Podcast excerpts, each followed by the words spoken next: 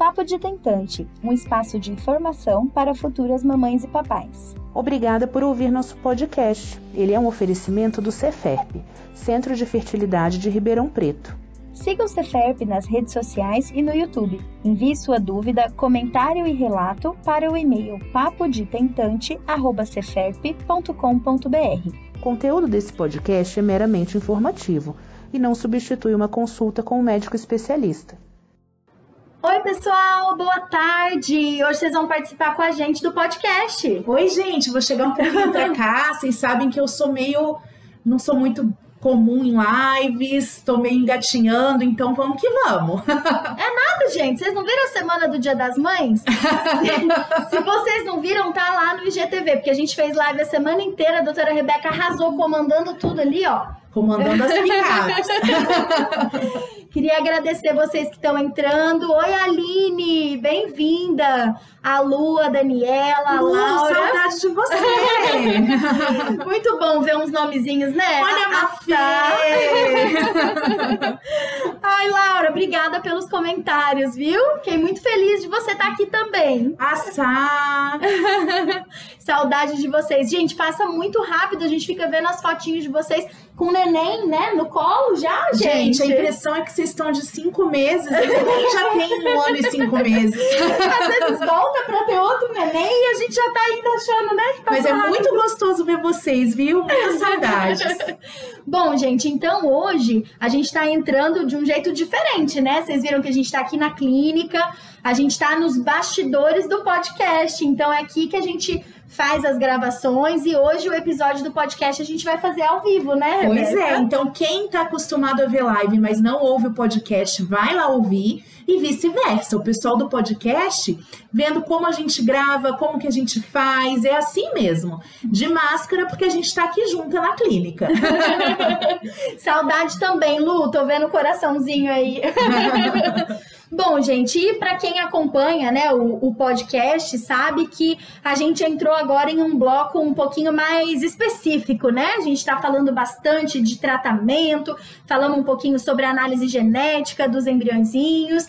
É, e aí dá muita dúvida, né, Rebeca? Não tem como. É, muita dúvida. E aí isso é legal porque a gente vai, se der tudo certo, se vocês gostarem, a gente vai fazer esse modelo de tempos em tempos, porque aí a gente consegue tirar as dúvidas de vocês, dá pra gente ter essa participação em tempo real, e aí vai ser bem legal. Isso mesmo. Oi, Gé. Oi, Tá. Eu vi aqui a Ellen também. Que delícia que vocês estão aqui, viu? Obrigada pela presença. É, bom, então a gente foi recebendo as perguntas, né, Rebeca? A gente abriu uma caixinha e aí na caixinha a gente recebeu várias dúvidas. E se vocês não sabem, a gente tem um e-mail do podcast que a gente também recebe dúvida. É, né? a gente já estava dando esse spoiler dessa live lá no podcast, pedindo para o pessoal também comentar nos nossos posts. Então a gente tirou dúvida de vários lugares. É, então se você ainda não, não acompanha o podcast, a gente tem um e-mail que é o Papo de Tentante, que é o nome do nosso podcast, né? Maravilhoso arroba ceferp.com.br. E aí lá a gente recebe dúvidas, relatos, quem quiser compartilhar a sua história de forma anônima, a gente vai é, contando ao longo do podcast também, né? Ai, ai, eu não tô nem prestando atenção, porque eu só tô vendo todo mundo que tá entrando, a Ellen, a Josi, Suelen. Ai, gente, que legal. É difícil que dá vontade de ficar só conversando, Só dando né? oi pra todo mundo que entra.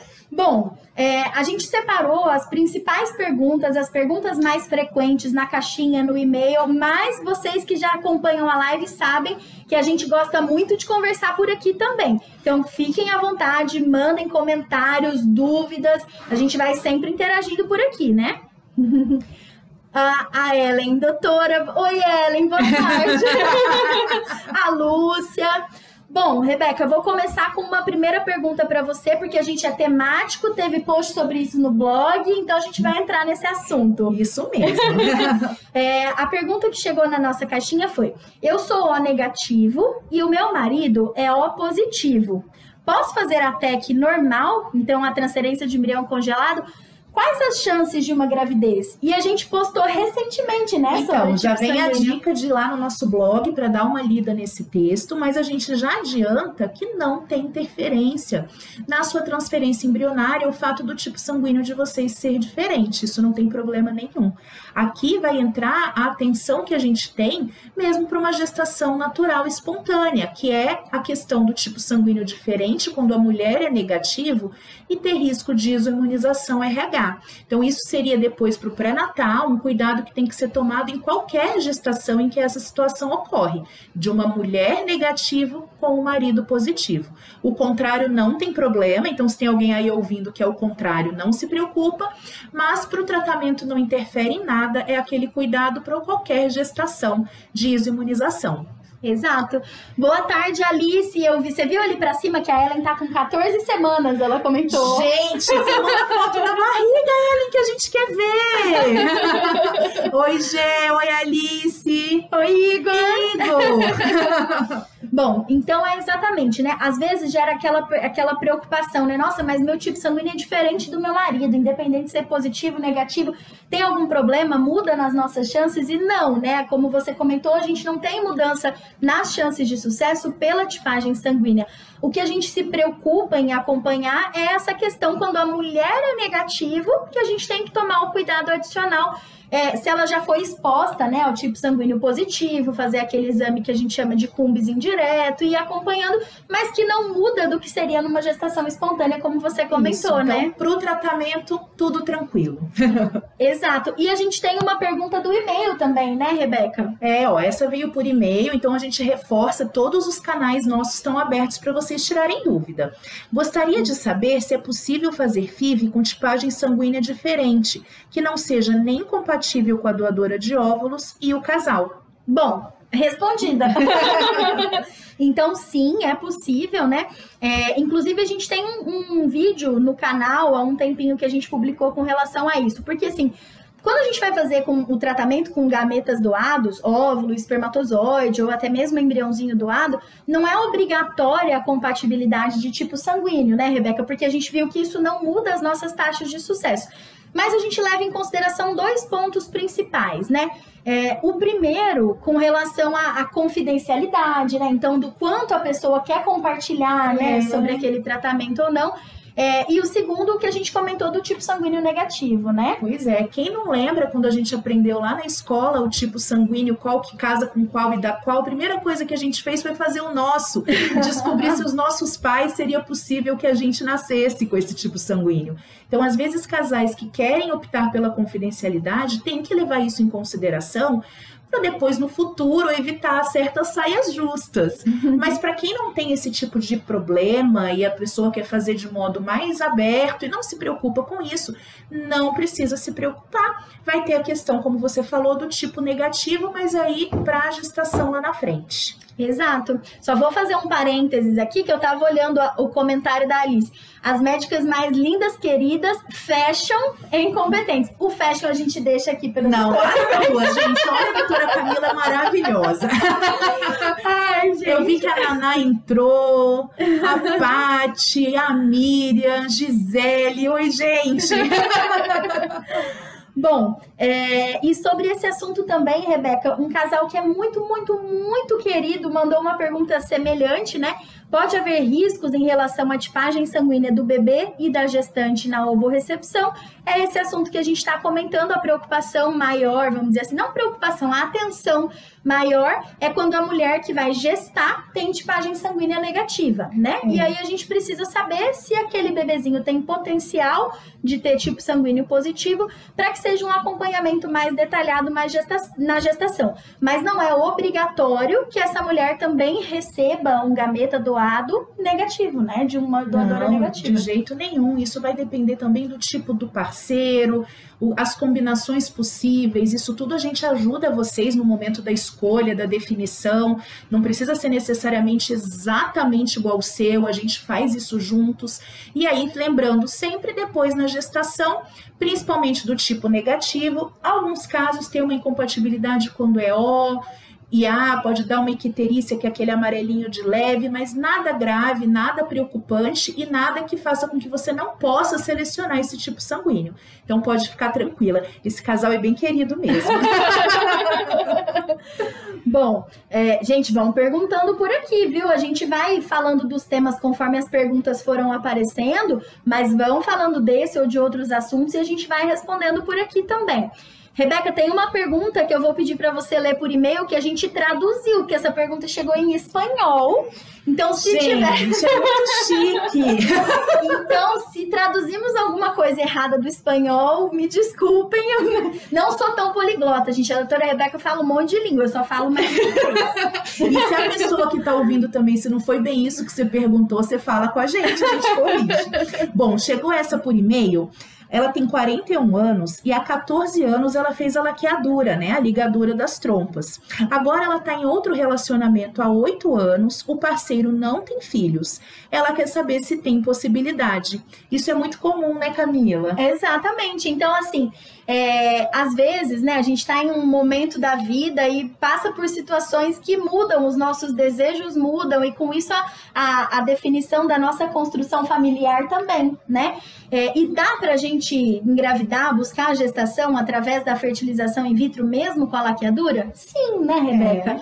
É. é, o que a gente precisa se atentar, que você comentou, o fator da idade, então a gente precisa conhecer um pouquinho melhor a reserva ovariana, né? Contar os folículos, entender o potencial de resposta dos ovários, entender o que, que isso pode significar nas taxas de sucesso, mas o fato da, da laqueadura não contraindica, né? Não, é, não proíbe que a gente faça é, o tratamento, né? É, a gente tendo uma noção real da sua reserva ovariana e do que dá para ser feito, a gente consegue sim ter bons resultados e realizar o sonho do seu parceiro. e aí ela comentou: estamos em Santa Catarina, né? E aí ela tinha perguntado dessa possibilidade.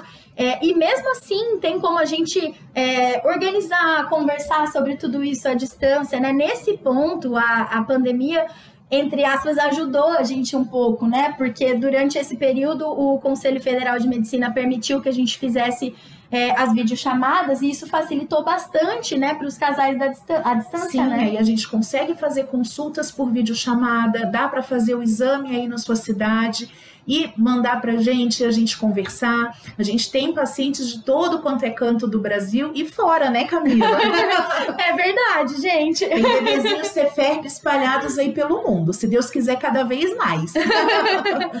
Alice, que bom ver você aqui, que saudade. Boa tarde para as melhores médicas. Ah, e olha a Naya é. Márcia, que saudade de vocês, meninas. A Cris, Cris, bem-vinda. Que bom ter você aqui também. A, a Fabi. Fabi. Eu adoro esse, esse apelido. Ai, gente. Bom, e falando dessa questão de videochamada, né, de tratamentos à distância, isso é uma coisa que também bastante gente pergunta, porque a gente sabe que o deslocamento, né, para Ribeirão nem sempre é fácil, e se a gente puder otimizar, facilitar essas vindas, com certeza ajuda muito os casais que são de longe e até de fora do país, né? É, e outra pergunta por e-mail foi justamente essa: moro a 400 quilômetros da clínica, consigo fazer o tratamento? Eu e minha esposa vamos fazer uma consulta. Antes de qualquer coisa, bem-vindos, bem né? Bem-vindos. e olha, já tranquilizando vocês, 400 quilômetros é fichinha. A gente tem gente do Nordeste, a gente tem gente do Norte, né, do Amazonas, a gente tem gente na África, na Europa, nos Estados Unidos. Então, é sim possível, não precisa se preocupar. A gente, como a Camila falou, a gente faz a consulta por videochamada, vocês conseguem fazer os exames aí e enviar para gente, e aí a gente consegue fazer uma programação de vocês virem só para o que é necessário e ficarem aqui com a gente por esse tempo, tá? Então dá sim, e como você falou, sejam muito bem-vindos. 400 quilômetros é fácil. gente, mas eu amei o comentário da Alice, ó, queremos ser FERP em todos os estados, vocês são demais. A gente já ficou pensando nas abreviações com o nome do estado, entendeu? Então já virou CFERP MS, CFERP ES. Aguardem. Quem sabe? Vontade não falta, Alice. É, eu vi que chegaram algumas perguntas aqui. Eu vou projetar aqui para vocês uma pergunta que chegou na caixinha para a gente poder conversar. Deixa eu só ver se vai dar certo. Pronto. Aline, vocês são uma doçura. Muito obrigada. Ah, Você é uma querida. É demais. Com o decorrer de te- do tempo de tentativas, as taxas de sucesso da FIV são menores. Vejo que. acab- Cortou um pouquinho. Vejo que o fator idade feminina é o que mais importa. Doutora Rebeca, não vejo a hora de buscar meus tesouros. Seus tesourinhos estão guardadinhos aqui, viu, Aline? Gente, a Aline é uma maravilhosa. Bom, então sim, né? É, na verdade, realmente, como você comentou, Aline, um dos fatores mais importantes é a idade da mulher, porque isso define a quantidade e qualidade dos óvulos, principalmente, né? É, e nesse sentido, com o decorrer das tentativas, na verdade, as chances elas são cumulativas, né? Ou seja, quanto mais vezes a gente vai expondo bons embriões ao útero, teoricamente a gente tem maior probabilidade de chegar no nascimento do bebê, porque o raciocínio é mais ou menos assim: como a gente vai ter um N maior total de embriões, teoricamente maior a chance de dentro daquele N a gente ter bons embriões que vão ser os que vão grudar, né, Rebeca? Então, tem duas coisas aí no que você falou. A primeira é número de tentativas no decorrer do tempo, de estimulações, com a mulher ficando mais velha, e nisso a nossa resposta pode ser um pouco pior, mas isso não é sempre verdade, né, Camila? Nós temos vários casos de mulheres que depois de um tempo a resposta é até melhor. E o outro lado é essa questão que você falou bem, de expor o seu útero a bons embriões e as suas chances vão aumentando cumulativamente. Isso é ótimo, né? A gente já saber que a gente não vai ter uma tentativa e desanimar, porque a chance vai aumentando cada vez que a gente tenta. Exatamente. Isso anima até continuar, né? Nossa, anima muito. Deixa eu voltar aqui pra gente olhar. Olha, tem gente aqui nos comentários já botando a nossa sigla no estado. Então, alguém divulgou essa sigla que a gente tá... Deixa eu voltar aqui. A Alice, a clínica é uma experiência única. Acolhedores, a clínica é linda, cafezinho gostoso, toda a equipe é afetuosa. Vale a pena ir pessoalmente. Muito obrigada. O pessoal que mora longe, dá uma, fazer uma forcinha para vir visitar a gente. A gente adora receber vocês. Olha quem tá aqui. Alô! Oi, Lô! Oi, Má! Ah, da Pérsida. A Isis. Buffet Jardim dos Reis. Boa tarde. Realmente essa clínica é demais especial. Ótimo atendimento e acolhimento. Não precisei fazer a FIV, pois engravidei naturalmente. Mas amei todos. Beijos, Priscila e Eduardo de Sertãozinho. Gente, a gente fica tão feliz também. Não, e esse pessoal que engravida naturalmente, a nossa comemoração é tão grande quanto. A gente fica muito feliz. Ai, gente, que delícia. Obrigada. Beijo, viu, feliz. Pri? E a Ana Luísa, doutora, se o resultado do antimileriano for baixo, tem como estimular para ter melhores resultados? Ana, assim, é, não existe nenhuma medida que seja comprovadamente eficaz para a gente mudar a reserva ovariana, né? Então existem várias estratégias que são discutidas, algumas suplementações, alguns hormônios, alguns protocolos diferentes de estimulação para tentar chegar no melhor potencial de resposta para você, para o que o seu ovário possa fornecer, né, Rebeca? É, lembrando que o antimileriano ele é um marcador, Ana. Ele não é uma sentença. Então, dependendo da sua reserva ovariana, que a gente vai ver no exame, a gente vai, como a Camila falou, ver protocolos diferentes e às vezes a gente consegue otimizar a resposta. Mas fazer com que ele aumente por si só, infelizmente, não tem como. Mas, gente, assim, a gente precisa de um para chegar no nascimento do bebê, né? A gente tem umas histórias, às vezes aquele um Quantos virou um casos? óvulo. Quem tá aí ouvindo a gente tem essa história de um que virou? Conta aí para deixar todo mundo um pouquinho mais feliz e mais Pois tranquilo. é, pois é. Aline, essa família é maravilhosa, que Deus continue abençoando vocês. Amém a todos nós, Aline. Ah, a Jennifer perguntou: poderia falar sobre os valores da FIV? Jennifer, a gente não pode, por normativa do Conselho Federal de Medicina, é, entrar em valores. Isso aí só depois de uma avaliação presencial, realmente, para orientação né, dos próximos passos. Até porque, dependendo do seu caso, tem tratamentos diferentes. Não existe um tratamento receita de bolo. Então, faz uma visita, marca uma consulta e aí a gente define exatamente o tipo de tratamento ideal para você e você vê os valores certinho. É, isso mesmo. A Thay, saudade de vocês, saudade também. a Isabelita, a Cefep foi nossa melhor escolha para cuidar do nosso sonho. Doutoras Camila e Rebeca, muito queridas. Você que é uma querida, muito Isa, obrigada. não, já, já tô com saudade da Isa. a Alice. Quem conhece a Adriana, verdade, né? A Adri é maravilhosa, gente. Faz toda a diferença na clínica, amorosa, acolhedora, educada, tudo que um casal fragilizado ou buscando o sonho precisa. A equipe toda é assim. Realmente, quem não conhece a Adri tem que fazer uma videochamada pra ela estar aqui também. E a Pamela, saudades, completando 36 semanas de gestação. 36, Pamela, como assim? Somente gratidão. Ah lá, a água do Ceferp ajuda as tentantes. Eu brinquei isso com uma paciente mesmo. Porque daí depois ela engravidou, ela falou bem que a doutora falou que era água. Ai, gente, vontade dada a gente ficar só lendo aqui, mas eu vou para algumas outras perguntas e depois a gente vai é, retomando aqui os comentários também. Uh, Olha, outra Alice ah, que nasceu da Dani. nasceu uma bebezinha. Manda foto pra gente, Dani. Alice, não podemos esquecer o Dr. Anderson, meu marido e eu amamos ele à primeira vista. Super competente e queridíssimo. Que legal, isso mesmo, Alice, verdade. Olha, dos gêmeos, 16 semanas. Ai, ó, oh, alô mandou. Meninas, dúvida. Depois da retirada de pólipo, qual o prazo para a transferência? Lô, depende bastante é, de como foi o procedimento, se teve alguma intercorrência, sangramento, infecção. Mas normalmente, ao longo dos próximos ciclos, a gente já pode seguir, né, é, Rebeca? É, normalmente, quem vai definir isso é o médico que fez o procedimento.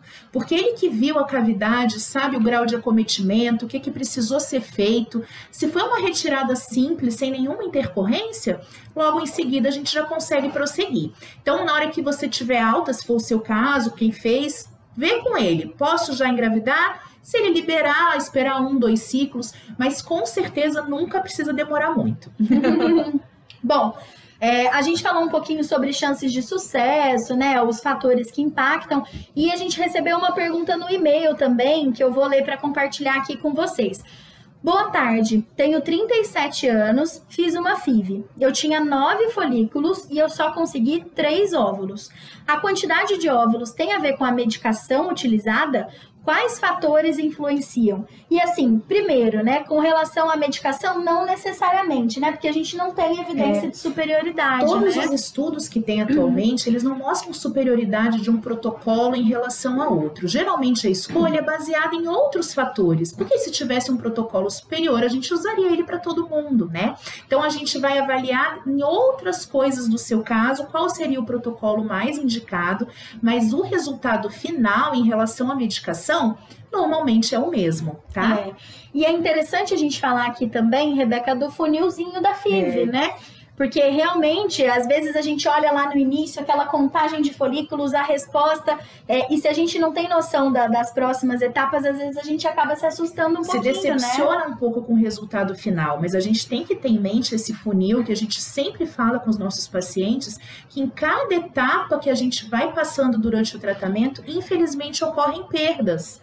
Exato. Então, assim, por exemplo, nem todos os folículos lá do início vão realmente crescer, né? Nem todos aqueles que cresceram vão realmente trazer óvulos maduros. Então, é importante a gente saber Nove folículos em que momento? Nove pequenininhos? Nove que cresceram? Qual foi essa velocidade de crescimento? Porque tem um tamanho onde a gente espera é. que vai trazer óvulo maduro, outros não. Então, tudo isso é importante avaliar. Então, a sugestão é que você possa realmente conversar com a equipe que está te acompanhando, é, né? E tirar Tem algumas dúvidas. condições que podem fazer com que isso aconteça baixa reserva ovariana, endometriose. Então, dependendo do seu caso, isso até é esperado por mais que não seja o que a gente deseja, né?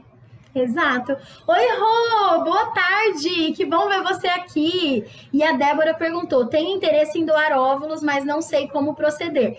Dé, a gente tem um cadastro do Sonhar Juntos, né? Que é para quem deseja ser doadora. Você pode preencher esse cadastro é, e a gente entrar em contato, ou você pode agendar uma, uma consulta, passar por avaliação, entender é, qual é a melhor indicação para o seu caso e entender se você tem os critérios clínicos para ser doadora de óvulos também. É, isso é importante. Não basta querer, tem alguns critérios que a gente precisa seguir para poder fazer isso, e numa consulta a gente já consegue determinar isso tudo, ver se dá certo para você. É muito legal, é uma atitude muito bonita, a gente fica muito feliz. Então, marca uma consulta para a gente conversar Exato. E aí, sobre esse assunto, a Tristão Braga comentou: Boa tarde, já fizemos uma doação compartilhada. Podemos fazer outra? Teoricamente, sim, mas alguns critérios precisam ser observados. Então, assim, como foi a resposta à sua primeira estimulação? A gente espera que nessa segunda tenha um potencial bom, né, para que você possa ser doadora e ficar com um bom número de óvulos para vocês rastrear né, os nascimentos com os óvulos doados para avaliar essa possibilidade, né, Rebeca? Isso, mas a princípio dá sim. a, a Aline, a adenomiose tem chances de sucesso com o bloqueio? Sim. Ou dá vontade de responder até junto. Dá! Dá vontade de responder até sem bloqueio, né? Porque, assim, primeiro que ela não, não define infertilidade, né? Então, tem mulheres que vão ter adenomiose e que, mesmo assim, vão engravidar. É, e dentro do tratamento também não é uma conduta obrigatória que a gente faça, né, de rotina para todas as pacientes. A gente vai é, tateando aquelas que realmente têm necessidade, mas sim tem possibilidade é, de da, a gente, Os nossos casos em que a gente tem feito bloqueio, os resultados estão sendo excelentes. Que bom, né? a Débora, que bom que a gente pode ajudar. Vai comentando por aqui, Dé. É, e uma pergunta do e-mail que eu vou ler aqui para vocês.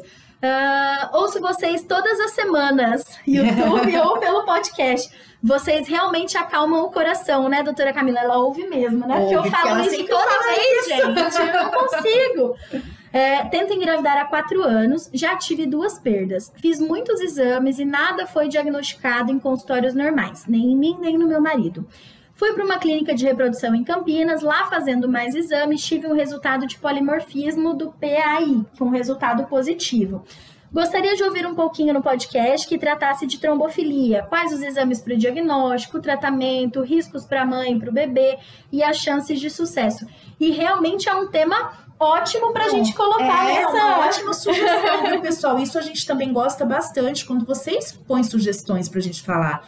Porque às vezes a gente pensa que esse não vai ser um assunto tão interessante, não esse caso, que esse é. Mas às vezes a sua dúvida geraria um podcast super interessante que ajudaria outras pessoas. Exato. Então, ótima sugestão. Enquanto a gente não chega nesse episódio, não, não gravamos ainda esse episódio, mas a gente já fez uma live sobre isso e ela tá salva no IGTV. Então, se você quiser voltar, ela é uma live um pouquinho mais antiga, mas a gente falou bastante sobre como é que faz o diagnóstico, quem rastreia, o que, que a gente pensa em tratar. Então, espero que até lá possa ajudar bastante para depois a gente poder gravar o podcast e acalmar mais ainda o coração. Bom, é, a gente está caminhando, gente. Essa live vai ser um pouquinho mais curtinha, porque a gente vai transformar ela né, num episódio do podcast. Então, para a gente manter ali a mesma duração, a gente está caminhando já para o final da live, mas vamos olhar aqui as últimas perguntas antes da gente encerrar. Uh, a Júlia explicando do Sonhar Juntos. No site tem como cadastrar.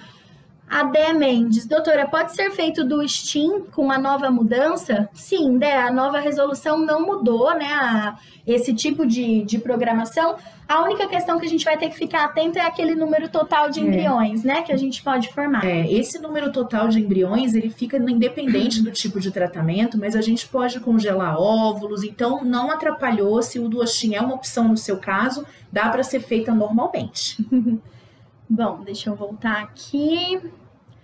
Alice, reversão da vasectomia é uma opção? Já vou para a terceira FIV e já pensei nesse assunto a gente tem que considerar o todo, né? Quando a gente pensa em, nesse tipo de tratamento, a gente está falando principalmente em gestação espontânea, né? E aí a gente tem que considerar o restante, assim, reserva ovariana, se os ciclos são ovulatórios ou não, se as trompas são liberadas ou não. Então, são fatores que a gente coloca Isso, na balança, e aí né? o tempo de vasectomia, como vai ficar esse resultado depois, isso tudo vai influenciar. Então, em muitas, muitos casos, normalmente a FIV acaba sendo a melhor opção, mas dependendo do caso, a reversão pode sim ser uma, uma, uma coisa que você pode pensar, né? É, o importante é conversar com a equipe, como você já fez, né? Esses tratamentos, conversar, tirar as dúvidas e colocar ali a aplicabilidade para o seu caso específico, né? É, Rebeca, essa eu vou passar para você, porque você tem essa voz tão doce que acalma que ela já não vai mais desesperar. Deixa eu ver. Ó, a Nath Dornas perguntou: Eu e minha esposa fizemos o processo de transferência de dois embriões, mas não deu certo. Devo desesperar? Não, Nath, de jeito nenhum. Já não acalmou? a gente sabe que, assim, as chances na FIV, elas são maiores, principalmente dependendo da idade, do seu caso, do que uma tentativa espontânea, mas infelizmente ela ainda é pequena se você for comparar com a chance de não dar certo.